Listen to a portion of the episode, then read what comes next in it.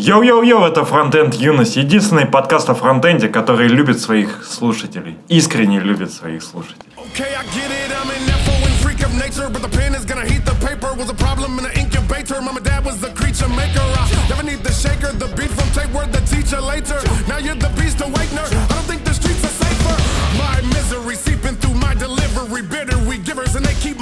Don't try to nigger me. The grave digger is hither, he is no kidder. See, consider the definite. Who saw the clown and now stepping with that tall amount of big tech and shit. Ah, ooh, three times. My people, they know when that defines what the people are loving, and that's T9. He rhyme and make a make a beeline. Что нового у нас произошло за неделю? Что нового у нас произошло за неделю? У нас, во-первых, э, вышел шикарный выпуск с э, Димой Махневым, э, двухчасовой, который, мне кажется, незаслуженно обделен вниманием.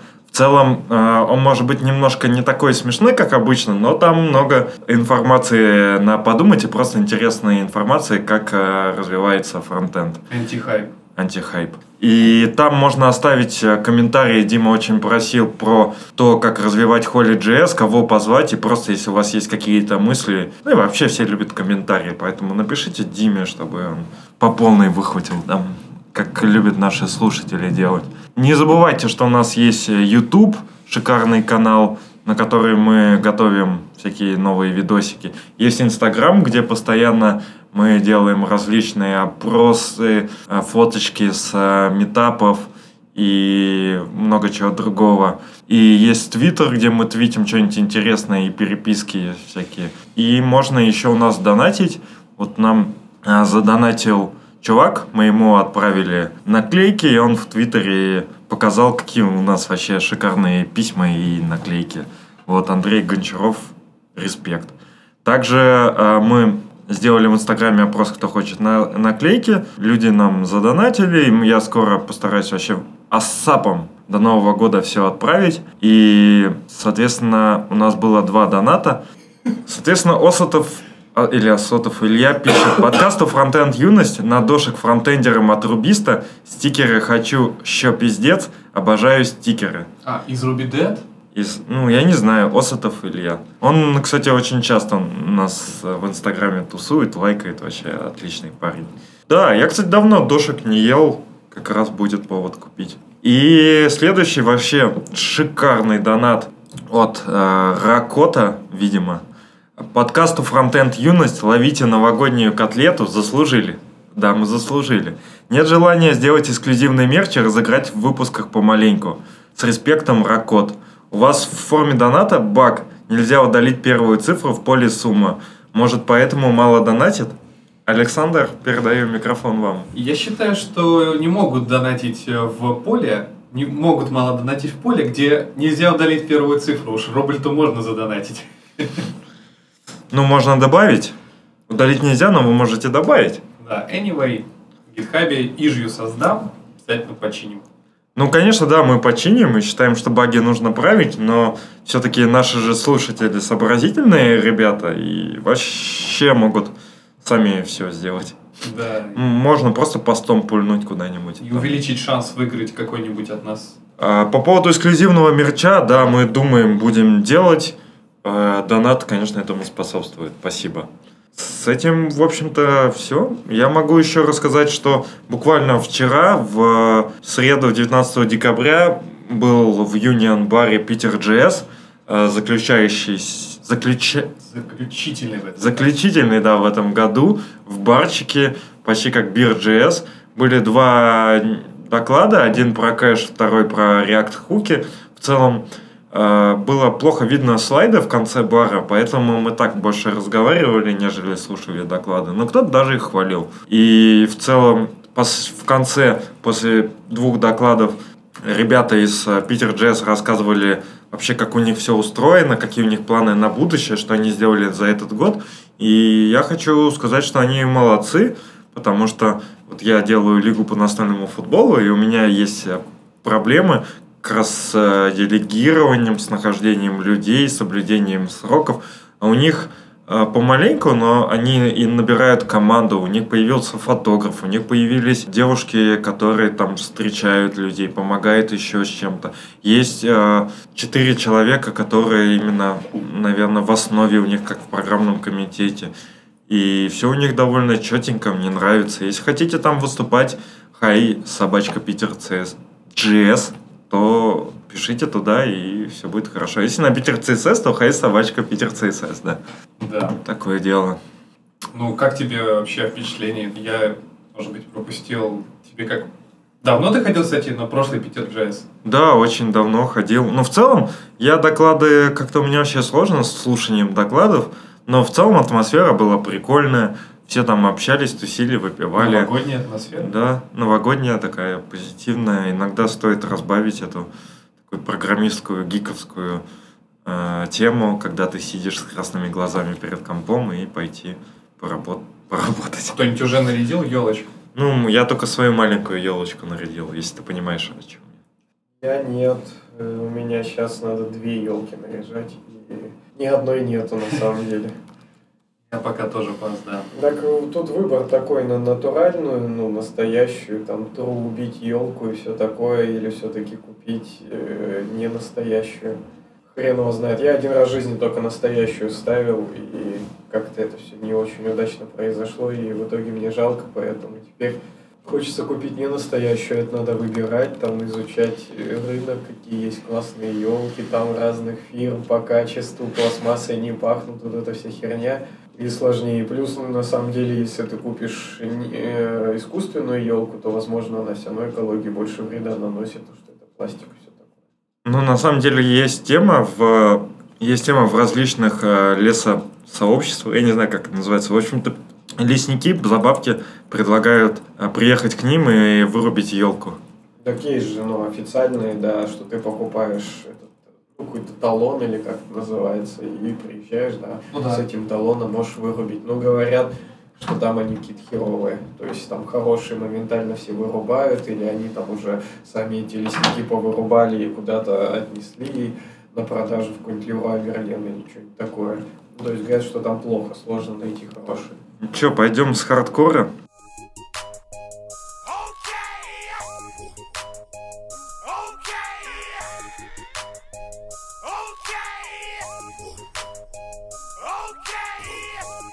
NPM Package Permissions. Oh Максим Угрюмый, давай.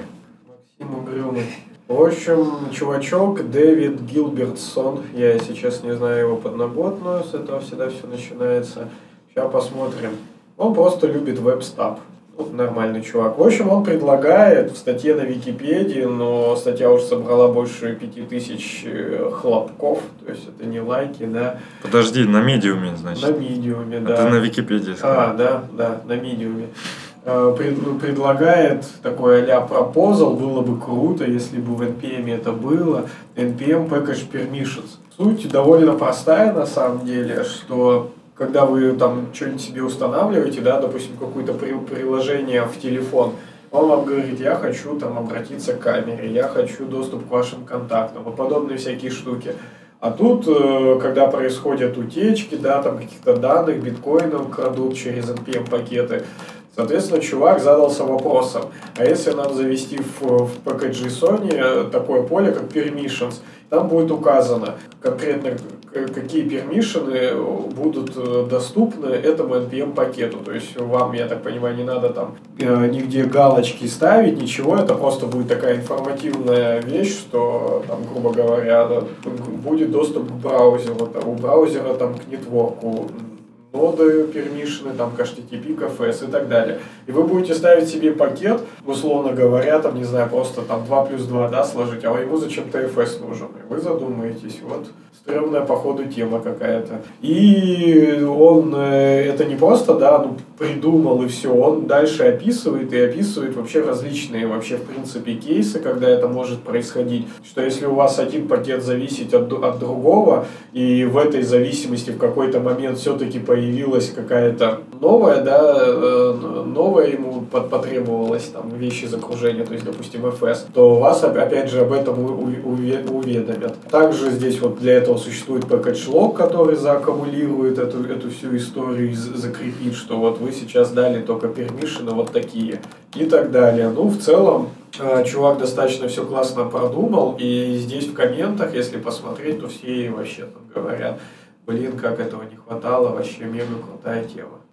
Можно сразу же начать с небольшой критики этой концепции. Тут две проблемы точно встают сразу же. Это вопрос динамики, который сопряжен с вопросом количества зависимостей. Как мы все знаем, вот модули это папка, которая тяжелее мамки, и будет проблема, если тебе придется ну, как бы подтверждать э, там, для, каких-то, для большого количества пакетов, или вот, ну, короче, принципе, в принципе, редко, я думаю, что будет э, случай, когда будет какой-то у тебя трик, который, например, тебя не хочет в ФС там, получить доступ или еще что-то. И мне кажется, что все-таки эта идея, она, не знаю, ну вот, я тут уточню просто, да, чтобы тоже понятнее было. А, например, да, вот у вас там был уже какой-то пакет, вы делаете NPMI, да, подтянулась какая-нибудь там патчевая, например, версия, да, и он предлагает выводить в кли такую надпись, что такой-то пакет, э, который зависит от пакета другого, да, э, запрашивает доступ э, к HTTP модулю, например, ноды,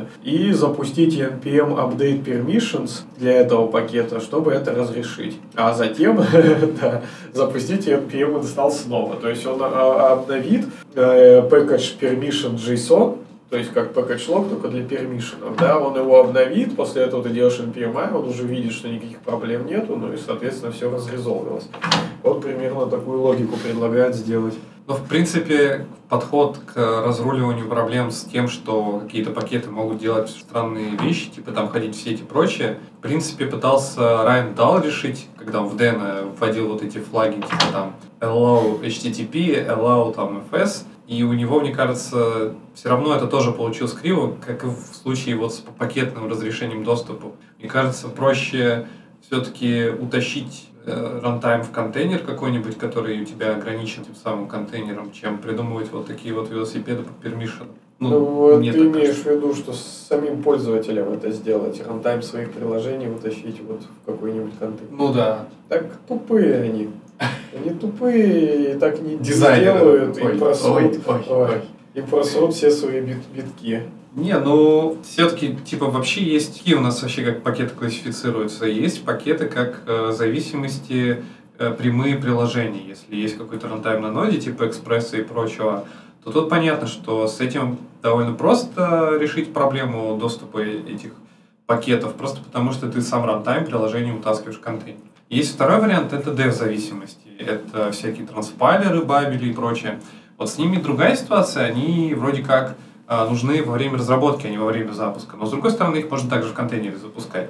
И есть третий вид, на мой взгляд, э, приложений. Это всеми нами любимые, в кавычках, всякие NPM а, тулзы, нодовские тулзы на ноте, э, на JS, которые ставятся обычно глобально или там через npx запускаются. Вот запуск их не контейн... в контейнерах, это, да, довольно странно выглядит, потому что мы обычно хотим их запускать прямо у себя в операционке. И запускать их в контейнере, ну, будет излишним.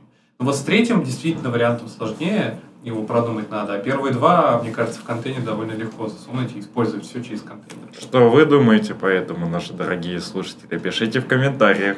Насколько вы очкуете потерять свои какие-то скрытые данные, битки, вот он, он тут пишет, что, понятно, там все из .ssh можно утащить, из баш профайла, AWS Creditals, и все вот это дерьмо готово, если что потерять, или вы готовы, если что, сжать лишние кнопки, типа npm update permissions и подобные всякие вещи. Не, ну я бы все равно, наверное, все-таки сводил все к тому, что нужно а, ограничивать доступ э, к так или иначе рантайма к э, всем этим файлам, либо запускать по другим пользователям, либо по делать э, так называемый chroot или jail, ну, короче, типа псевдо-рантайм создавать с рутом каким-то кастомным, либо в контейнер запихивать. Но мне кажется, просто так вот бездумно, а еще некоторые любят использовать суда в некоторых случаях, но это уж совсем крах, край и проблема, наверное, самих пользователей.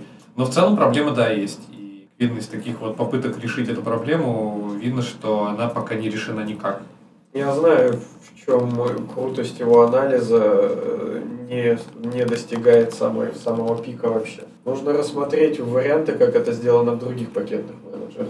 То есть вот он здесь в своем анализе все классно расписал, разные кейсы придумал, готовый API, грубо говоря, рассказал, но не рассмотрел другие пакетные менеджеры, их опыт. Явно же у более старших, скажем так, пакетных менеджеров уже стояли, собственно, абсолютно те же самые проблемы. Ну, скажем так, обычно у все-таки у, у других пакетных менеджеров есть нюансы о том, как работает, в принципе, система зависимостей. То есть, э, если не ошибаюсь, такая, хотя нет, транзитивные зависимости, они в принципе везде есть. Ну вот в, в линее сейчас знаю, есть тенденция к тому, чтобы типа запускать приложения в таких сэндбоксах, контейнерах. Есть всякие флетпаки и снапы. Это типа штуки, которые позволяют тебе запускать типа приложение не прям непосредственно в OS, которое запущено, а в таком псевдо-рантайме, псевдо-контейнере. Ну, как, как, как бы докер, но не докер. Не контейнеры, но и там, в принципе, у приложений нет доступа вот как раз-таки к каким-либо левым штукам. Так, в принципе, наверное, и решают. Еще очень смешно, насколько э, люди непоследовательны. Вот, то есть, э, людям всегда чего-то не хватает. То есть, есть браузер, он э, делает много вещей для безопасности. И все начинают хейтить, типа, HTTP не открыть, эти ебаные сертификаты, э, всякая еще херова туча э, говна в браузере есть, которая отвечает за безопасность, которая тебе мешает жить. Думаешь, бля, ну это же неудобно. А когда в нода дырявый или NPM все-таки, а что они не могут нормально сделать? Почему он такой дырявый-то? Ну, вот мне кажется, что нужно еще решить э, подход и типа публикацию пакетов NPM, я не знаю, как бы сейчас я не видел, чтобы можно, нужно было, можно было подписывать пакет, что типа ты уверен, что вот автор этого пакета по его ключу, там, что у тебя есть список доверенных авторов, и ты, у тебя загружены их GPG-ключи, и что ты типа знаешь, что именно вот этот чувак загрузил пакет. Вот этого, по-моему, может нет, либо я опять я не, не исследовал, не узнал.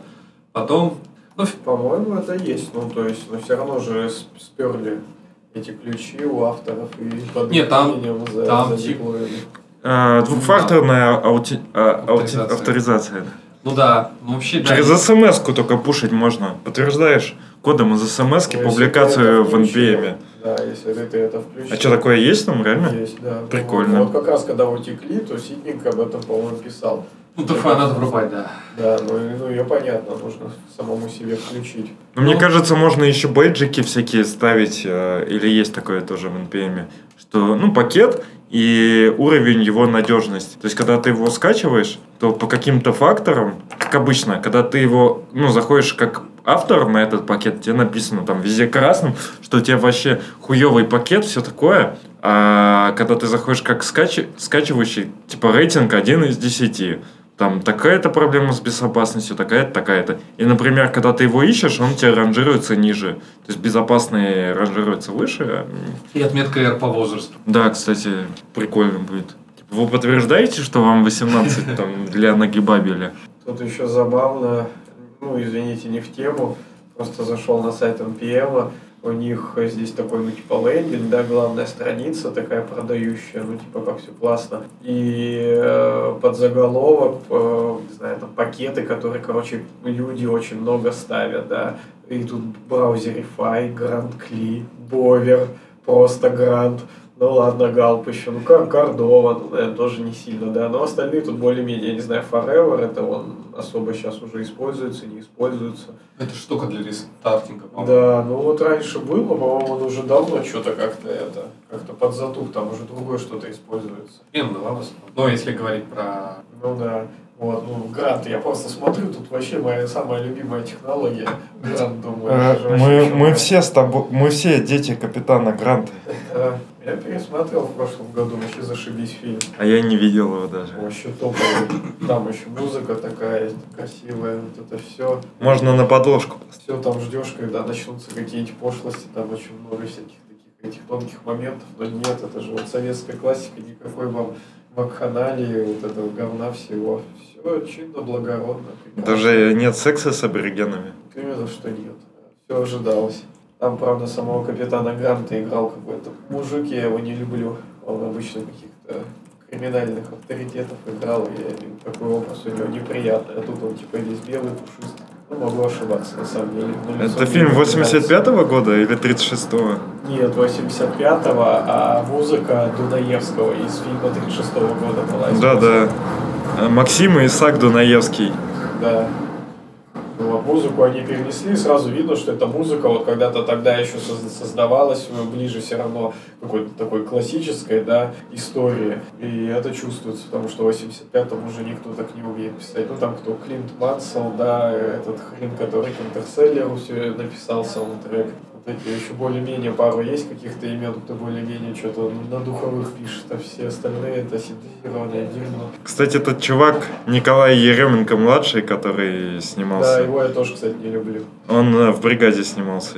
В бригаде я его, кстати, не помню. Ну, он, видимо, эпизо- эпизодическую роль. Ой, еще там снимался Владимир Гостюхин, который... Короче, блин. Да, да, это Вот было. Вот у него, кстати, вообще чумовая там роль. Он классный. А как э, в «Дальнобойщике» вот, да? Да. А как ты нашел это все? Так и называется «Дети капитана». В поисках капитана Гранта Да, сериал. да, вот. Я и помню, что он отличался у них название с первым фильмом и со вторым. И это Говорухин. Говорухина я тоже не люблю. Ну, в общем, тут все сошлось, как я не люблю, но э, фильмец вообще зачетный удался. Мне прям, прям он нравится. Вот, а который мне не нравится и играл капитана, вот Борис Хмельницкий. Ну, у него лицо какое-то не, внушающее доверие. Я думаю, можно к следующей теме перейти. Да, возможно. Немножко разбавили. Немножко про кино.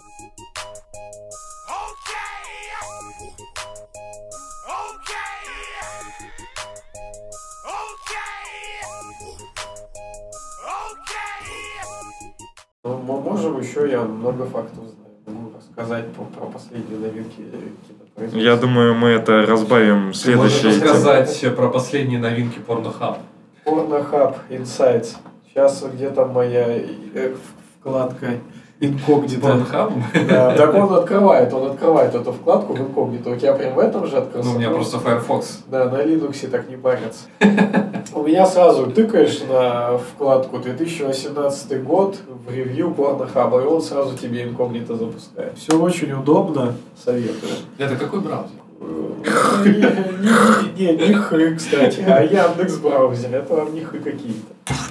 Короче говоря, Pornhub выложил уже статью с названием, которое мы озвучили, с неким ревью со своей статистикой. Дочитать ее вообще Unreal до конца. Мне кажется, реально просто, если вот только... Ее залетают только, долистают ее только всякие Да. заботы. Да, ну вот я сейчас долистаю. Ну и тут реально даже долистать сложно. Инфографики просто миллион. Это, я не знаю, если вы хотите продуктом уходить в, в порноиндустрию, тогда вот вам нужно изучить эту статью, досконально выучить и потом своей девушке или своему молодому человеку просто цитировать.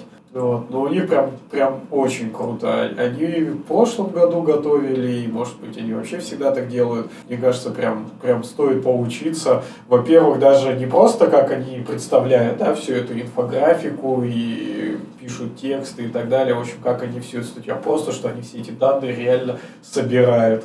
Они их собирают, агрегируют, там, как-то преобразовывают, да, видимо, в какой-то вид, чтобы это можно было воспринимать, и потом анализируют. Это прям мега круто. Потому что многие сайты, он, я думаю, ни- ничего вообще не собирает. Там, не знаю, ни какой-нибудь там э, time to first э, byte и всякие подобные штуки, там first iteration time. И вот это все вообще большинство, я думаю, сайтов не собирают, эти чуваки их явно собирают. Эти чуваки там собирают какой-нибудь average, когда человек уже ну, зашел и вышел с их сайта. Получил все, что нужно. Ну и плюс, мне кажется, они, э, ну, я думаю, не будем особо обсуждать, но если хотите, можем обсудить какую-нибудь статистику, ну, тут просто дофига. Я что запомнил? Запомнил я две вещи, но одну не точно. Одна вещь, что у них растет количество посещений Прям каждый год. И там какие-то сумасшедшие вообще числа. 92... Ты про это хочешь сказать, что 92 миллиона э, ежедневных посещений это больше, чем население Канады, Польши и Австралии вместе взятых? Ну, я не про это хотел, но это тоже крутая статистика. В общем, я только это запомнил, что у них просто растет, это какие-то очень большие цифры, ежегодно у них растет количество публики, кто заходит. А я запомнил, что самое у них просматриваемое видео. С Ким Кардашьян, секс-видеотейп. Это И вообще уже- легально? Ну, она им права, да, продала, видимо. Ни хрена.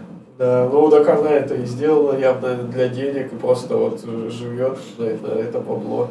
Еще и кормит своего этого хахаля. Канни Веста. Да. Меня удивляет, что отправлено за, видимо, день, как я понимаю, нет, возможно, нет, именно за какой-то период, за 17 год, 63 миллиона 954 тысячи 419 сообщений внутри Pornhub между пользователями. Интересно, как- как- какое содержание обычно сообщения? Это типа пересылают типа друг другу, наверное? Допустим, больше всего тоже искали как раз какую-то Шторм Дэниелс, возможно, есть ее фанаты в этом году больше всего, потому что она там связана с секс-скандалом, там Трамп что-то замешан и так далее. Вот все хотели посмотреть на эту женщину из новостей, как вообще она с точки Да, зрения... вот откуда она. Да, с точки зрения профессиональных качеств. Исключительно профессионально ее люди хотели оценить. Не- как там женщину, красивую женщину или по каким-то другим вообще сексуальным признакам, да. Тут вообще о таком речи не было, просто хотели оценить ее вот как специалиста в своей сфере. Спец она или не спец? Ну, я думаю, что спец. Я не смотрел, правда. Давайте посмотрим вот популярные запросы. Первый, да, вот этот Шторми Даниэлс. Что такое Fortnite? Тут смотря где ты смотришь, нам надо синхануться. Тут этой инфографики очень много. Fortnite. Не, не гугли только может. Нет уж. Я вижу только там э, ле- лесбиянки, японки. вот. Что-то игра вроде какая-то такая была. Да, да, игра. А, ну да, да, да, это аж она недавно вышла. А, и типа, видимо, уже какие-то Да, косплей. а, косплеи, да. 4К. 4К это типа четырех... э, Нет, это типа ну, камера.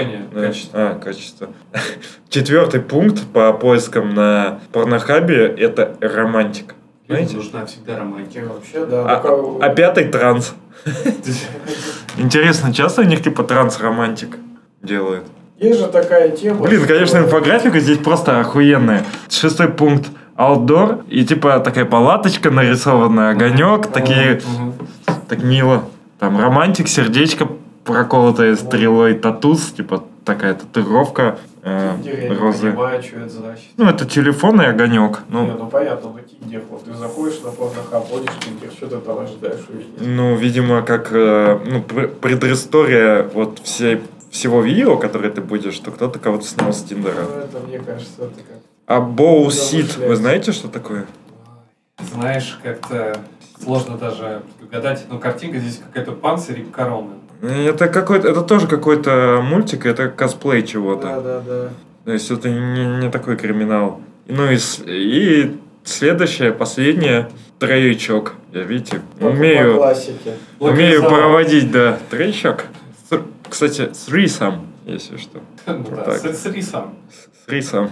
В тему еще нашей предыдущей темы про кино, и у нас нынешняя тема, в общем-то, связана, да, тоже некий видеоконтент. Сейчас э, вышел, э, по-моему, не трейлер, а просто фотки, фот, фотки показали э, будущей экранизации игровой Алладина. То есть был мультик в 90-е годы, они пересняли игровой, где там Джина играет Уилл Смит, ну и какие-то арабы, в общем, вокруг него бегают. И суть такая, что многие кинокритики написали, ну, правда, в Твиттере, то есть это все, понятно, неформальная такая история, написали, что это похоже на э, к- косплей в лучшем случае, а в худшем случае вот как раз на косплей порно-пародию, потому что там реально это так нелепо выглядит, просто как будто действительно каких-то чуваков нарядили в эти костюмы типа Алладина, Вы- тут какой-то чувак, похожий на Вилл Смита с такими ухмылками, типа, мол, ну вот сейчас начнется все, ради чего мы на порнохаб зашли. То есть очень дикая такая история, и в принципе, может быть, потом вот порнохаб выкупит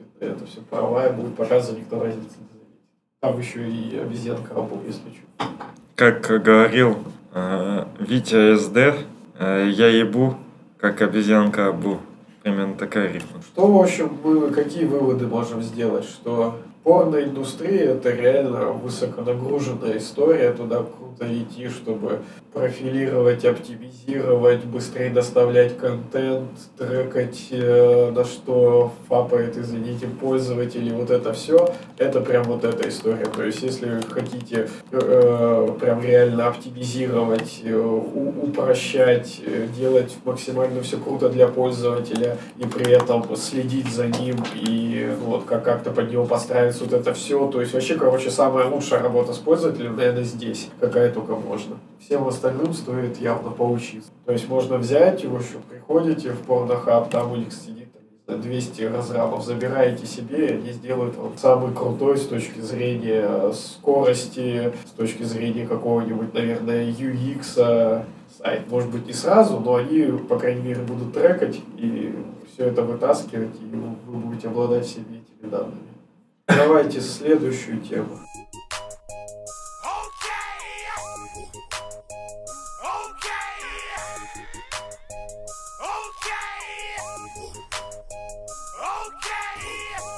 Следующая тема. После порнухи опускаемся еще ниже. Обсудим React.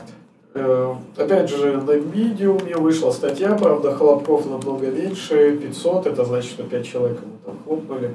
Э, better Reusable React Components with Override Pattern.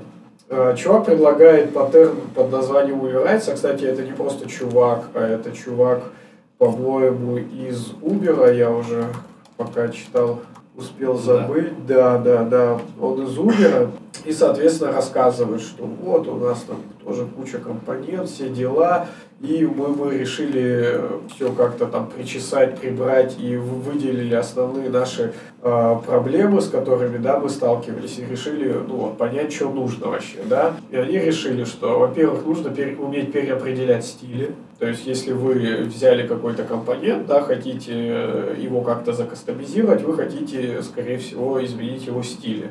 Это первое. Во-вторых, пропсы хотите изменить пропсы. То есть, допустим, вы взяли какой-то компонент, а у него все плохо э, с э, accessibility, да, вы хотите добавить там какой-нибудь area label туда. Э, либо прокинуть классные, ну классные прокинуть, вот вообще классика, мы вот с Александром сталкивались недавно. Тащили просто через, что только можно эти классные через все уровни. И хотите переопределить рендер довольно часто. То есть на выходе у вас, условно говоря, какой-нибудь ул слишком вы хотите это сделать там слайдером, да, то есть вам уже не нужен такой там, какие-то подобные истории. Соответственно, вот на них трех они начались, начали думать, как это сделать, и придумали паттерн overrides под названием. Суть его сводится довольно к простой истории, что представьте, у вас есть какой-нибудь компонент автокомплит, и он принимает props, ну, то есть он принимает там набор своих пропсов, допустим, в Options, и плюс принимает props overrides. Это объект, в котором вы задаете уже определенные какие-то настройки, э, ну, там, исходя, скажем так, из соглашений. То есть вы можете, допустим, сказать overrides в объекте свойства root, и в руте указать, что пропсы вот такие там не сделай, дополнительные, да, Хотя, кстати, наверное, не дополнительно, а, собственно, ну, прям переписать, да, пропсы, стили вот такие-то. А, и плюс еще можете э, в качестве оп оп оптиона какого-то прокинуть другой там. Опциона? Да. А, ну, кстати, а, тут, тут речь идет о том, что root это вы рутовый, соответственно, переопределяете какой-то элемент, да, а потом вы можете указать еще, что можно определить. То есть для автокомплита актуально переопределить Optium, потому что, ну, вы захотите, может быть, там, опять же, сделать как- как-то иначе. Соответственно, переопределяете его. Собственно, все. Таким образом, вы можете э, довольно гибко всем этим работать и всяко разножонглировать. Как по мне, э, то здесь есть плюсы, минусы, да, то есть как обычно. Но чувак сам говорит о том, почему это может быть не очень в конце статьи. Это на самом деле круто, что всегда надо выделять минусы да, подхода. Он говорит о том, что э, сложно будет консистентность какую-то поддерживать. Ну, то есть вам э, всегда нужно думать о том, когда вы будете свой исходный компонент модифицировать, как это может поломать все другие компоненты, которые таким образом да, э, что-то переписали внутри него. То есть, допустим, даже там дисплей флекс поменять на дисплей блок может вообще там все просто чувака сломать. Но это очевидно, и мне кажется, это самое первое, что будет происходить при такой концепции. Э, плюс он говорит о том, что сложнее писать документацию, потому что по факту вам нужно прям документировать теперь все внутреннее содержание этого компонента тоже, не только паблик API, что наружу да, торчит какие-то тупо пропсы, но вам нужно еще и сказать, что вот у него внутри еще есть такой компонент внутренний, который наружу не торчит, никак не экспортируется под названием Optimum, ну, например, да, и, соответственно, вам тоже это нужно закрепить в документации, чтобы чуваки могли, если что, его переопределить. Ну и, соответственно, естественно, у вас э, усложняется сам компонент, что вам все компоненты нужно писать, э, исходя из вот этого паттерна, да, э, добавлять эту поддержку. Сама поддержка, он здесь исходный код представляет, как может выглядеть. Довольно все просто, то есть действительно ничего сложного, но естественно, что у вас как бы компонент вырастает, и вам нужно здесь как-то как уже жонглировать и предусматривать, что чуваки будут расширять ваш компонент. Что думаете, говно на постном масле? Ну, выглядит просто как как и любой паттерн, это, в принципе, похоже на такое соглашение, что ли, что тебе придется, да, структуру компонент немного выстраивать по определенным правилам.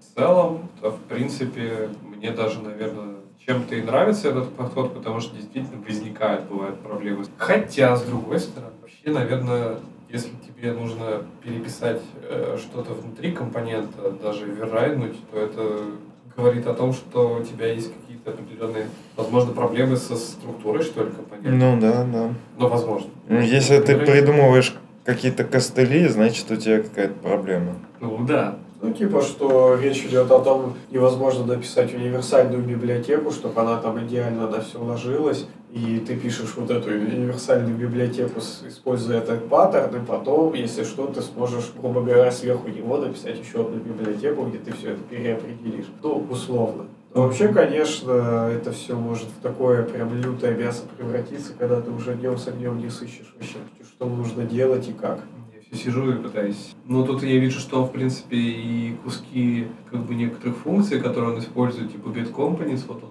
указывает, да, что но он предлагает, да, набор хелперов по факту тебе, и ты можешь при разработке своих компонентов их использовать. Ага. То есть он берет и... А, ну да, возвращает компоненты с соответствующими ему пропсами. И потом он где-то сверху... Ну да, видно, понятно. Не, ну, в принципе, это не знаю, мне кажется, что как э, вариант реализации вот такого какого-то универсального инструмента, сколько раз я слышал вот эту вот фразу волшебную, мы запилим библиотеку, она будет подходить во всех случаях. Как говорится, и на свадьбе, и на похоронах пригодится этот стол. В общем, тут как бы, тут такое же, все время кто-то изобретает велосипед, который типа подойдет любой ситуации, но каждый раз приходится с ним что-то коверкать и делать. Вот. И, возможно, у этого инструмента будут свои какие-то изъяны.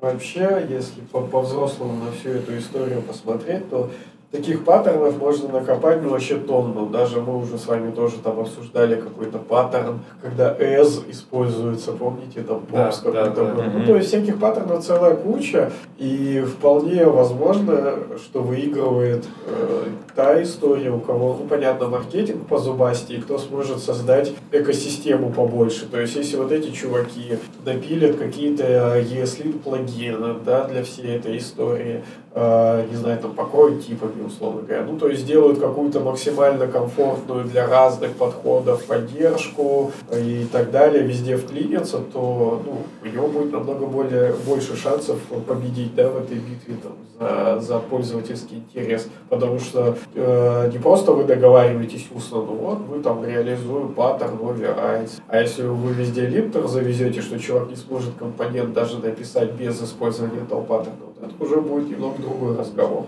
И он, ну, он получше полетит.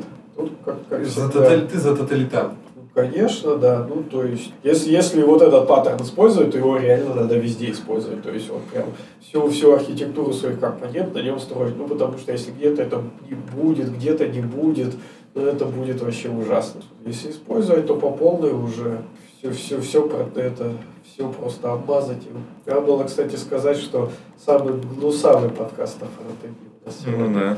Ну, был давно самый сиплый, теперь гнусавый. Ну, Мария по Смирнину. Это злобно был, да? Не-не-не. А, я, кстати, пока не забыл, как это хороша ложка к обеду, а подкасты всегда. А, еще один подкаст, у нас просто склеились сообщения от э, Яндекс Денег про наши донаты. И, в общем, еще один донат. Подкасту Фронтенд Юность. Крутой у вас подкаст. Да, крутой.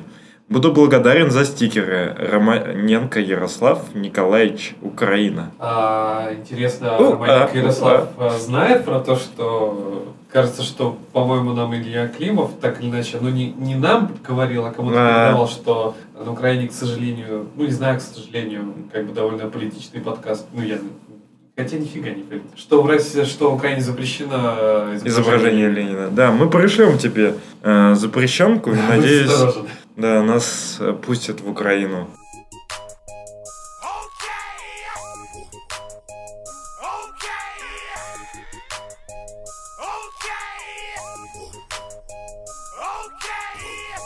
А так, я, кстати, хотел сказать, что в одном из выпусков у нас была отбивка про «Я за Донбасс», и, в общем, это не отражает наших вообще политических взглядов, просто мы там немножко э, друг друга не поняли и вообще не собирались это делать, но уже, как сказать, слов из песни не выкинешь, уха-уха, так сказать, и две рыбки. Кстати, спасибо еще тем чувакам, которые комментят нас э, на, на ВКонтакте, там довольно интересно тоже. Когда Я мы посмотрю. говорим про расследование ФБК, это отражает наши политические воззрения или нет? Кстати, ну, в целом, да, но может и не отражать. Но в нашем случае, да. Я на 33% за Путина сегодня по тесту Медузы. Я за на 25. А меня не, не могут оценить, потому что я отрицательно настроен там. Должен Там, быть. там некоторые очень странные вопросы. Там был вопрос, ну, если что-то драка неизбежна, да, бить первым или нет. Я ответил бить первым, и значит я за Путина. Ну, что за бред? Ну, то есть, просто, блин, в Сибири, когда рождаешься, ты довольно быстро понимаешь эту всю схему. Ну, ты можешь убежать, или ты... Ну, или вообще... Пытаться избежать конфликта. Да, в любом случае. Ну, это Нет, это же- сказали же, неизбежно. Ну, то есть, если она неизбежна, ну, наверное, убежать еще да, но как бы вот уже разрулить э, какими-то другими способами уже не получится. То есть, тут да, либо бить, либо убежать, либо ждать, когда тебе ухо прилетит. Это да. Тогда еще вот новость э, есть про... Сенсационная новость от Олега Навального. Олега. От Алексея Навального, ну, в общем, похеру. Э, Он говорит о том, что у него было... У него есть сайт э, 2019.world. Как раз э, в суде на него подали суд, не помню кто, но, в общем, видимо, государство. Роскомнадзор. Роскомнадзор, да, и пытаются его закрыть. И там главное обвинение было по поводу того, что он собирает данные и хранит их на иностранных ресурсах. И он выпилил к суду все, что у него было про собирание данных. В постановлении суда сказали, что он виновен, потому что у него стоит э, счетчик Google Analytics и Яндекс Метрики, который собирает аналитику. И, соответственно, на основании этого заблокировали все. Херам. А-та-та. Но фактически по такому постановлению можно заблокировать все сайты, начиная с самого Яндекса.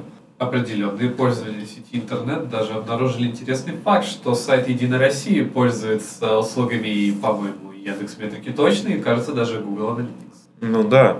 Ну так те данные, которые собирают э, Google Analytics и Яндекс Метрика, не являются персонифицированными. То есть Да. ты не знаешь, что это за пользователь. Э, Ты просто можешь тенденцию посмотреть поведение, э, посмотреть, куда там человек нажимал, сколько раз кто нажал. Но ты не увидишь, как он заполнял там э, данными форму или еще что-то. Ну, почему? Можно, по идее. Ну, там вроде это не считывается. Ну, то есть, короче, как минимум, основная идея того, что это для аналитики, а не для персональных данных. К тому же, ну, просто я не буду говорить где, но на одной из прошлых моих работ, в принципе, точнее, из всех моих прошлых работ всегда были проблемы с э, конфиденциальностью данных. То есть, если к этому доебываться, мне кажется, можно всегда найти. Я открыл сайт Единой России. Да, и что? Это довольно забавно. У них тут есть всякие интересные штуки. У них есть... Во-первых, они верстают айдишниками. Дивами и айдишниками. У них есть контейнер, внутри которого вложен div с идентификатором контейнера. А ты на сайте, извини, на сайте er.ru? Именно. А я вот тоже получил Алексей вообще получил 503, да. Потому что ты за ФБК. А, Есть комментарий шапка. Неплохо. Есть идентификатор хедер, и сверху комментарием размечено, что это шапка. И закомментированный вариант шапки.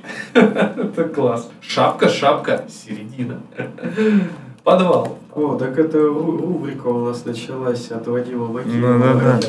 Я, кстати, уже в рантайме сейчас отмечу Единую Россию э, в Твиттере э, и сделаю типа постик. Надо посмотреть, какую картинку они закомментировали. Как, какой баннер они закомментировали? Да, да, да, с шапкой. Может там какая-нибудь.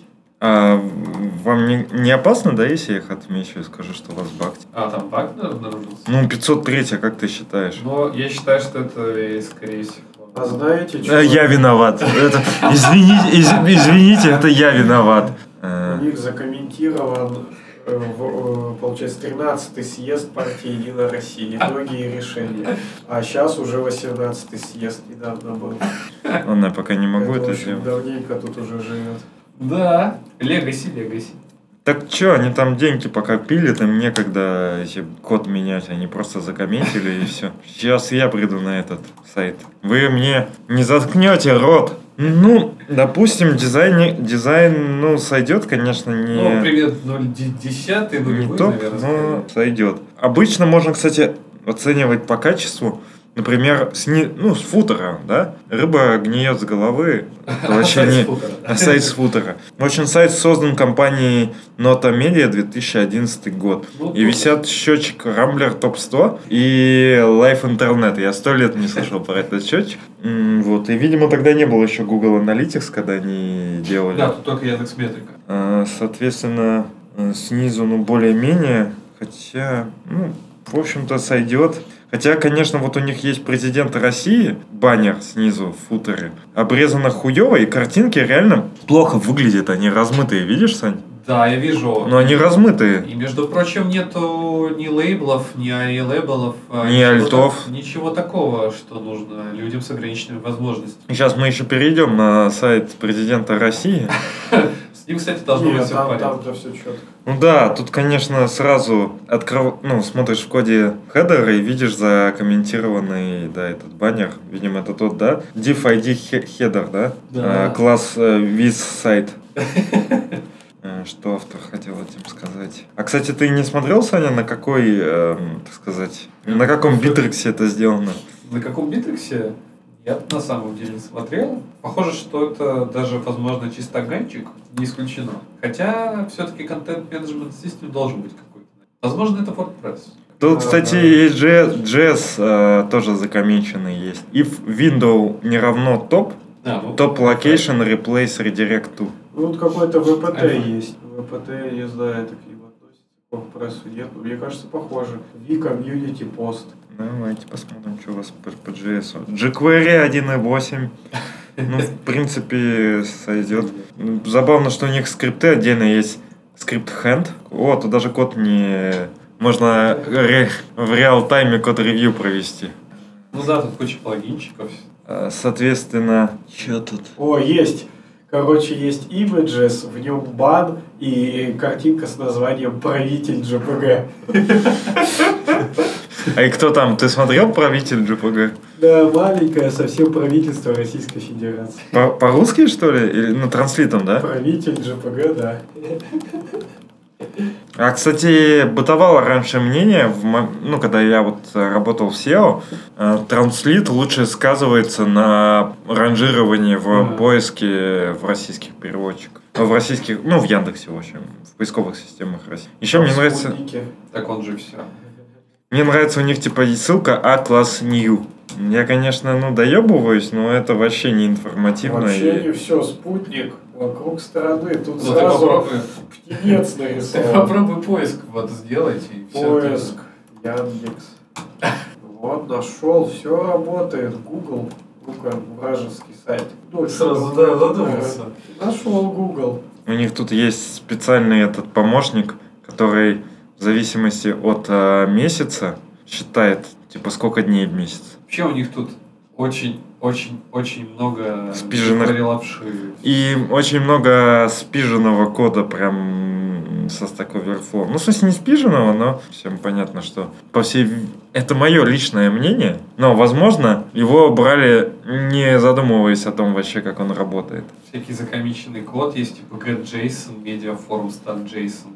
Или, например, селектор div.newlistMain, пробел div.h, пробел a. точка нижнее подчеркивание feed news. Но Э, он клик и дальше типа проверка, если то, то все и так далее, да. хочу заметить, что у них есть в футере, если зайти на какую-то другую страницу, есть э, изображения, на которых написано, что можно загрузить на Google Play или Web Store приложение Единой России. О, это модно, модно. Вот, и значит, про... что у нас э, есть сайт Kremlin.ru. Я перешел по ссылочке. Реферальный. Вот тут уже получше. Здесь нету... э, люди, во-первых, стараются верстать по бэму. Э, есть э, класс Flexbox. Я, кстати, много где это видел. Это, видимо, какой-то фреймворк или что-то такое. Короче, есть класс Fle- Flexbox Legacy. Не, у них-то четенько сайт сделал. Я даже делал его подобие какое-то, то есть там дизайнер ориентировался на него и кучу всего мне показывал. На президента России? На Кремлин, да. Ну, ну, потому что он тогда только вышел, топовый. И вот, допустим, реально вот новости я также верстал, что вот типа список новостей ты нажимаешь, и у тебя открывается она, и тут еще ну, справа там тоже контент, то есть вот события. Ну, бля, тут есть, короче, даже не под мобильную версию, есть гамбургер этот, на который ты нажимаешь, вылезает слева меню, и там шрифтом Times New Roman, фонд Style Italic написано президента России. Ну, Как- как- если президент России себя ассоциирует с таким шрифтом, ну типа, Но И ф- фонд Вейт Болт, кстати. Ну, Вон, видите, как я когда вижу в вебе э, в заголовках Times New Roman и Italic, это мавитон. Это вообще какой-то очень такой олдскульный подход чуваков, которые вот первый раз обычно... Ну, Кстати, Times New Roman на самом деле в коммерческих или государственных целях в России запрещено использовать, об этом уже в который раз говорят. Э, Дело в том, что типа уже с 11 декабря 2016 года под санкции попал даже шрифт Times New Roman, нельзя использовать. В смысле, под, под наши внутренние санкции попал? Или ну, какие... под, ра- под, э, Американ... Ну, что имеется в виду под санкции попало? ну, мне кажется, американские. Ты какую-то статью нашел на, на английском? Как-то да? об этом Бобу говорил э, недавно. В том, что раз в год у нас любят вспоминать то, что нельзя использовать в коммерческих или государственных целях, использовать Times New Roman. Там есть типа на пикабу. Министр связи призвал заменить Times New Roman отечественным шрифтом. Министр связи и массовых коммуникаций России Николай Никифоров назвал недальновидным использование западных стандартов программного обеспечения, в частности шрифтов и типов файлов. Об этом он заявил на встрече с фракцией «Единая Россия» в Госдуме. Бля, ладно шрифты, но типы файлов это вообще э, жесть какая-то. Требуемые, требования, предъявляемые к ведомственным нормативным актам, вынуждают чиновников пользоваться иностранными ПО, сказал министр. Вот он отметил, что госслужащие набирают тексты шрифтовой гарнитурой Times New Roman и предоставляют документе форматы в док. Форматы док они предоставляют. Это затрудняет импортозамещение в сфере IT, подчеркнул Никифоров. Э, За последнее десятилетие принято огромное количество документов, в которых прямо прописано по сути такое косвенное использование тех или иных иностранных продуктов. Все это нужно вычищать. Правда, это было в 2016 году, но все равно не очень.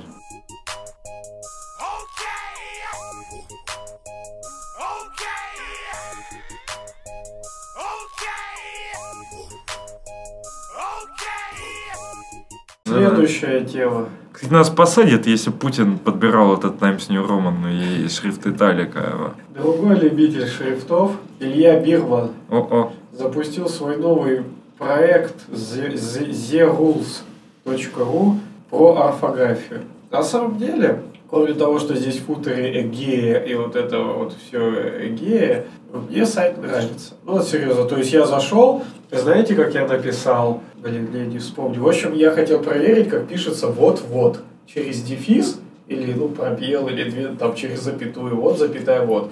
А, кстати, я так и написал, вот-вот. И вот, и он сразу мне нашел, пишутся через дефис. Лексическое образование, образование, представляющее собой повторение того же слова. Например, маленький-маленький, еле-еле, чуть-чуть. Ну, я просто написал вот-вот, через пробел, там вот как, как, как захотел так написать, и он нашел. Ну, я доволен. Все, работает машина. Ну, единственное, немножко странно, что он, а, ты в поиске набираешь вот-вот, и у тебя только в поиске остается, нигде заголовка нету, и непонятно про что это. Тебе же нужны конкретные правила написания. Ну, у тебя сам поиск, как бы заголовок такой становится, он выделен другим фоном. Не, ну в целом, да, э, как сказать, лаконично и стильно. Вот, то есть, если брать дизайн, который э, мы рассматривали на вот этих э, на сайте Единой России и, ну, и Кремлин.ру, то там как раз лаконично, но явно не совсем стильно. Здесь, хотя здесь тоже немного попахивает э, как раз Word и вот всеми этими документациями, вот эти стандартные синие ссылочки, э, вот такие все штуки. Но это словарь. Тут, возможно, как раз и есть отсылка к э, тому, какой должен быть словарь. То есть э, пользовательский опыт. То есть мы привыкли все пользоваться словарями, вот и берите. Ну и плюс, а, все-таки это же во главе простота и функциональность. А дизайн он вторичен. То есть Рома нашел все, что хотел, у него все получилось. Это главное. Да, это классный проект. Мне на самом деле очень сильно зашел. Я как-то находил такие кусочки вот этих вот сайтов, которые учат пользователя, человека правила русского языка. Например, есть легендарный сайт, на котором меня часто тыкали, ся.ру, когда тебе нужно уточнить все-таки, что мягкий знак пишется или не пишется после Т. А здесь прям такой перечень, как нужно написано, что приведен свод правил русского правописания 1956 года, который действует до сих пор, вот что-то такое. И, в общем, здесь реально много правил, полезно и мне нравится. Более того, есть приложение для айфона даже, вот так вот. 4,8 оценка из 5. Илья вот делает дела. У него тут с плагинами еще почище. CTRL Navigation, jQuery Canvas, псевдоховер. Вот псевдоховер это явно попахивает чем-то не accessibility. Это, это, это попахивает конфликтом с Вадимом Макеевым. Не, сказать, непримиримым. Вообще да, ничего я вот табом щелкаю, ничего так, а главное, CTRL Navigation, ну, то есть это типа стрелочками, да, видимо, а, сейчас. Нет, ну то есть вообще никакими стрелочками ничего не происходит, при том, что, что тут они бывают появляются, какие-то указатели, что ты можешь стрелочками понажимать. Ну что-то я даже воспроизвести больше не могу. Ну да, ладно, не воспроизводство. Но тут были такие стрелочки, и все равно они тоже ни хрена не работают. Ну да, тап, тап вообще, а, вот он, он ходит, он просто не, не отображает. Да. Там ходит, но да, этого нет Вадима Макеевского, любимого. Аутлайна. Да. Ну, в общем, за... Ну, прибит outline. За accessibility, конечно, да. Жалко, но за проект. Сейчас мы найдем, каком месте он его прибил. Вот он, сучара. Ну, в смысле, outline. Outline сучара притаился. Margin 0. Так, сейчас для, для кого это? Ой, тут Optimize Legibility. О, тут не Accessibility, а Legibility используется на этом сайте. Сейчас мы переведем в Google разборчивость. Улучшить разборчивость текста. То есть он считает, что если outline есть, это мешает зрячим читать. Поэтому, блин, выключили. Вот так вот. Текст decoration none. Margin 0, все убито, outline 0, и вот это все наше любимое. Текст indent 0, important. List style not important. Че, двигаем дальше?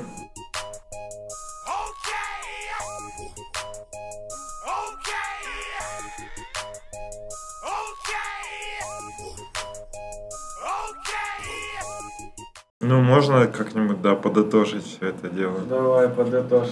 А я что? А, про Бирмана? Нет, э, иди-ка ты на со своей токсичностью. А, это хотя да. Саня выложил, кто-нибудь это читал вообще? Я читал. Короче, чувак, ну, все по делу говорит на самом деле. Че, назовем так, кстати, подкаст следующий? Иди-ка ты на со своей токсичностью. Так мы тут ничего не обсудим. IT не детский садик. Это место для взрослых, руководствующих логикой и здравым смыслом. Ну да, тут Тут уже сложно вспомнить, потому что, понятно, такая шелуха не задержится в голове. Но я помню всякие здравые доводы из разряда, что в вакансиях пишут там про печеньки, допустим, всегда, или даже там разработчики спрашивают, вот, а будут печеньки, там не будут. Блин, чувак, тебе надо спрашивать вообще, на каком компьютере ты будешь работать, за каким столом сидеть, какой будет у тебя монитор. Да, ну то есть э, обсуждать инструмент, за которым ты будешь свои глаза портить и геморрой наживать, а не вот эти печеньки, где, ну, в общем-то, тоже пузо-то Не, я считаю, надо все спрашивать. То есть можно немножко, да, вот в эту тему уйти. То есть важно и, ну, все прям, начи... ну, даже мелочи. То есть велопарковка, допустим, печеньки, спальное э, место, спальное место душ, душ э, даже в некоторых конторах есть э, стиральная машина, э, настольный футбол, безусловно, важно. Э, да, компьютер, на котором ты будешь работать.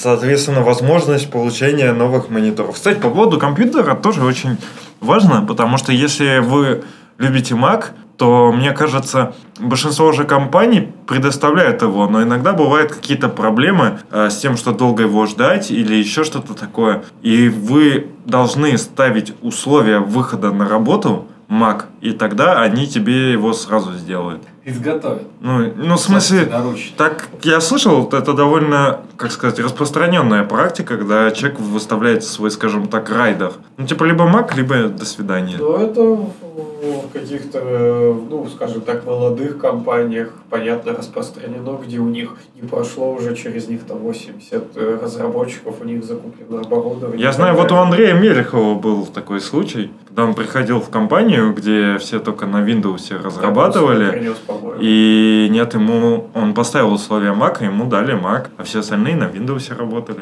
Ну, это же Андрей Мелехов. Андрюша пол- полтора или как 50%. 50%. Стопроцентный эксперт уже все. А также я там спрашиваю про конференции. Отправляют ли людей на конференции? На зарубежные отправляют. Как это, этого типа Ну, добиться? это- это. Пересматривают ли зарплату? Какие это- бонусы есть? А какой процесс кода-ревью? Я просто про все начинаю говорить. Ну, это ты все правильно говоришь. Ну, вообще, ну да, ты. Кстати- И велопарковки, я думаю, конечно, Мгм. тоже важно, если это облегчит твою жизнь и сделает более радостной работу. По Почему? поводу вопросов на собеседованиях, если вы спрашиваете грамотно, то вы можете улучшить э, мнение о себе. То есть, если вы говорите, там спрашиваете, какой у вас процесс э, код-ревью, какие там тесты вы прогоняете, какие линтеры, какие условия мерджа э, в мастер-ветку, какой у вас там CI-CD, какой деплой, э, как вы шарите код между проектами, э, находится ли у вас бэкэнд вместе с фронтендом.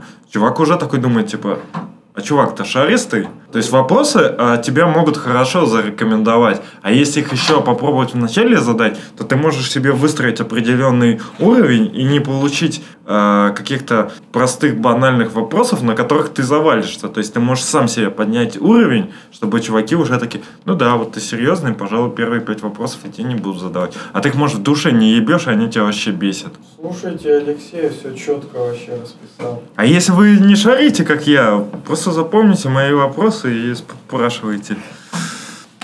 Потому что фактически, да, важно, какой у вас репозиторий, что в этом репозитории хранится. Все-таки это монорепозиторий или это микросервис. А как это запускается на бою. Частота релизов, кстати, тоже очень Я интересно. предлагаю вам остановиться, а то вот вы когда так много всего вот перечисляете, в какой-то момент вы сейчас какую-то лажу скажете, и это перечеркнет все другие ваши заслуги. Так это можно будет срезать.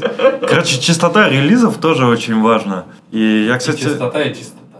Да, потому что, да, вот есть тренд на комит по, точнее, релиз по комиту, но я знаю, что многие, например, тот же, наверное, Vim, это не секрет. Так и, кстати, у нас э, в Яндекс Деньгах есть э, сервисы, которые коммитятся, не, ну, точнее, релизятся не так часто, там, несколько раз в год или несколько раз в квартал, допустим. Если будете собеседоваться в Сбертех, то надо у них этот вопрос задавать. Я думаю, это болезненная тема, что они пару раз в месяц там что-то релизят. Я так понимаю, это тоже открытая информация, да? Вы вчера это слышали, наверное. Да, и- ну я еще слышал, ну смотри, она как бы не открытая, но если ты не открываешь источников, то типа слухи. Слухи Ну, ходят да. такие. Я еще слышал, что один человек э, очень долго ждал второй монитор в Сбере и так и не дождался и уволился. Без, без него не мог. Ну, в смысле, в целом, опять же, нужно, когда ты куда-то устраиваешься, понимать, насколько компания вообще может э, настроена на то, чтобы делать твою жизнь ком- комфортной. Вот я слышал парень, как- которого ты видел из Калининграда, он говорил, что в его компании ему прямо импонирует, что они, э, он может подобрать себе наушники, и они ему купят там за 5 тысяч или за 10. То есть некоторые компании прям вот настолько, они тебе там стул подберут, стол подберут. Да, вот, кстати, если вам важно, там, не знаю, все-таки Кикерный стол подберут. вы, кстати, да, э, в принципе, могут и кикерные. То есть, если приходит 20 разработчиков, 30, да, там говорят, нам кикер ну, спасает жизнь от рутины. Мы как бы сбиваем вот то, что у нас э, есть в голове, ну, как сказать... Ты, ты все против статьи пошел, блин. Это про тебя и идите вы нахуй там и все такое. Ты, блин, инженер, ты должен быть серьезный мужик, тебе не должны кикерный стол ставить, блин. Пришел, работай, блин. Ну, есть профессиональная... А, ушел домой, там хоть как развлекайся, приходи на работу, опять работай. Есть профессиональное выгорание и просто усталость. И, соответственно, А компания... если я уборщиком работаю, меня нету выгорания, что ли? Мне кикерный стол не должны дать? Но мы, мы должны быть рады и каждый день говорить спасибо Богу или там в кого мы верим, что у нас такая замечательная, да, замечательная сфера, да, что мы айтишники, и у нас есть конкуренция между компаниями, и спрос э, выше предложения, и, соответственно, команда конкурирует, э, компания конкурирует за то, чтобы предоставить лучшие условия, как и денежные, кстати, зарплата тоже один из пунктиков, который важен. И так и просто... Ну, То есть мы вот не молодые фронтендеры все-таки, несмотря на нашу юность. И у многих проблемы уже там со здоровьем, со спиной и так далее. И многим нужен комфортный стол, который опускается, поднимается. И круто, когда тебе его компания может предоставить, когда тебе могут комфортное кресло предоставить, когда тебе все предоставляют, а ты только пиши код. Отвечу Даже- тебе словами из статьи. Что за бред доверять управление сервером банка юному бородачу Алексею, который плачет от шуток про ориентацию? Ну, Алексей сам и говорит. Это должен быть матерый сисадмин с остальными яйцами, десятилетним опытом виртуализации профессиональных навыков в отдельном левополушарном контейнере, куда нет доступа эмоциям. Вряд ли он вырастет из нежного хипстера, которого заботливо оберегали от сарказма и критики. Чем больше ответственность профессии, тем больше должна быть стрессоустойчивость. Продавщица в магазине на ругань неадеквата может заплакать и позвать менеджера. Дальнобойщик на дороге должен в ответ обматерить еще, его еще жестче и с довольной улыбкой доставить груз в срок. Вот так вот. Ну, Просто есть вариант выбрать лучшее. Зачем мне... Вот есть поговорка «лучшее враг хорошего». И чувак, наверное, ей довольствуется. А я не довольствуюсь таким. Я считаю, что хорошее враг лучшего. И нужно заниматься... Ну, короче, а, да, вот это... м, какое-то и изнеженство, и что-то такое слишком, когда люди начинают выебываться, это действительно плохо. Но когда ты можешь в магазине у тебя есть выбор, то зачем выбирать худшее, если есть лучшее? Ну, То есть, если у меня остальные яйца, зачем мне садиться на иголки, если я могу пойти в контору, где мне под эти яйца подложат м, свежеубитого оленя? Твоя зарплата в 200к не позволяет тебе купить их, что ли? То есть вот это все, там кикерный стол, что-то там все. Да ты пекаря себе лично можешь нанять. Ну тут про печеньки, что все ведутся на печеньки, а на 200к ты можешь, блин, пекаря нанять. Во-первых, никто не ведется на печеньки, потому что есть более важные факторы, как, например, оплата спорта частичная или э, стопроцентная. Также есть оплата английского языка, э, различные стажировки, командировки, релокация. Поэтому печеньки это как раз вот э, на то, что ведутся вот эти хи- юные хипстеры. А вот релокация в Нью-Йорк это на то, что ведутся молодые, ну ладно, половозрелые фронтендеры, которые шарят. Так вот. И, кстати, если, опять же, вы хотите ищете работу, чтобы релацироваться, то не только доверяйте компании, но старайтесь поспрашивать э, различных людей из этих компаний и погуглить, реально ли есть релокация. Потому что вот я, насколько слышал, э, я знаю людей в ЕПАМе, которые релацировались, но знаю людей в ЕПАМе, которые рвали жопу и не смогли ре- релацироваться. Поэтому э, вот это очень сложно. То есть... Релокация это вообще очень тонкий момент. Тебе просто обещают, но гарантии не дают. Поэтому, ну такое. Лучше, мне кажется, сразу поставить себе пунктик, за год подучить английский, под, э, ну, нарастить мышцы и уже стараться за рубеж устраиваться. Так же, как наш э, коллега Дэн э, Ста- Сташенко, ну, коллега, в смысле, тоже фронтендер, он как раз говорил, что если он в Германии самостоятельно искал работу, и когда ты самостоятельно ищешь работу, ты можешь именно условия по зарплате выбить лучше. Ты должен быть уже. М, Нет, он просто переехал к ним. Так он вроде переехал, потому что у него была такая возможность. Ну, у Ну, него то есть, была если ты цель... сидишь дома, и тебя никаких приглашений никто в Германии не ждет, и нету вот этого там, вида на жительство. У него не было вида на жизнь. Мне кажется, там же он с женой переезжал. Да, крупные компании тебе дают э, возможность релацироваться, и они могут тебе, тебя, кошку и за все в заплатить. смысле, что э, там это автоматом идет, я потому что жена поступила у него туда учиться, а он как плюс один. Да я могу ошибаться, но в смысле... Это у Яна так я не- было. Ну, ну да, но других способов я не вижу, что ты можешь, вот сейчас я могу поехать в Германию и там, ходя по улице, проситься кого-то... Так нет, он нашел вакансию Сложно. по Эмберу, написал есть, им, ну, по прособеседовался скайпу. Нет, Туристической ты туда приезжаешь, находишься в Германии и ходишь устраиваться. Это даже Не. незаконно, по идее. так он просто прособеседовался туда, и они ему сделали рабочую визу.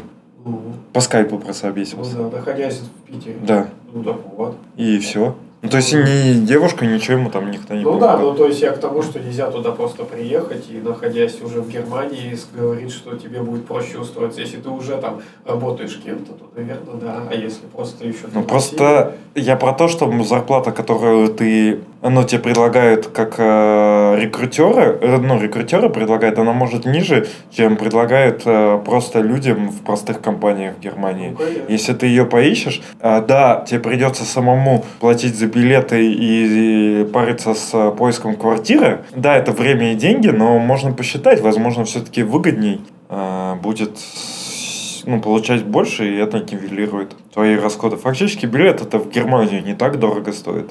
Так и здесь этот relocate, он тоже ничего не стоит. Ну, то есть, со самый замут это, в принципе, все документы сделать. Ну, то есть, я же и так, и так и буду делать, если Ну да. ты приехал в Гермаш. Со самой замут. Ну, Короче, что, в общем, слушайте, что Алексей сказал умного.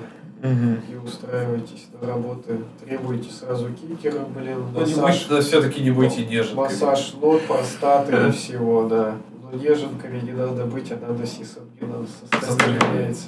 Которая может там материть любого и дальше пойти и ебашить на своей деревянной клавиатуре. Сейчас еще и клавиатуру вот эту надо, там, э, ме- механическую. Там. Да. И вот если, если ты не тупо добрал себе, то все пиздец не печатается вообще. Не тот ход клавиш, не тот звук от хода клавиш, господи. Без наушников работать не могу, слышу, как клавиши стучат. Во-первых, у тебя должно, ну, должен быть подходящий кабинет. Э, желательно, ну, от- отдельный, с э, окнами в пол, и там должно быть все четко. Кондей настроен, цветочки, половое, ну, покрытие напольное. Половой акт, пока ты пишешь код, должен совершаться сам собой. Да, стул, обувь нужная, нужный стол, чтобы он как раз поднимался, опускался. Э, нужные мониторы, операционная система, ноутбук, э, клавиатура нужная, мышка нужная, остальная гарнитура при необходимости, наушники, да, в том числе. Э, печеньки, чтобы тебе сразу приносили. Нормальная кофеварка. Кстати, не забывайте про это тоже. Слушай, я тебе говорил, тебе надо было раньше остановиться. Я уже даже тебя слышу, мне охота тебя послать и сказать, да не охерел ли ты?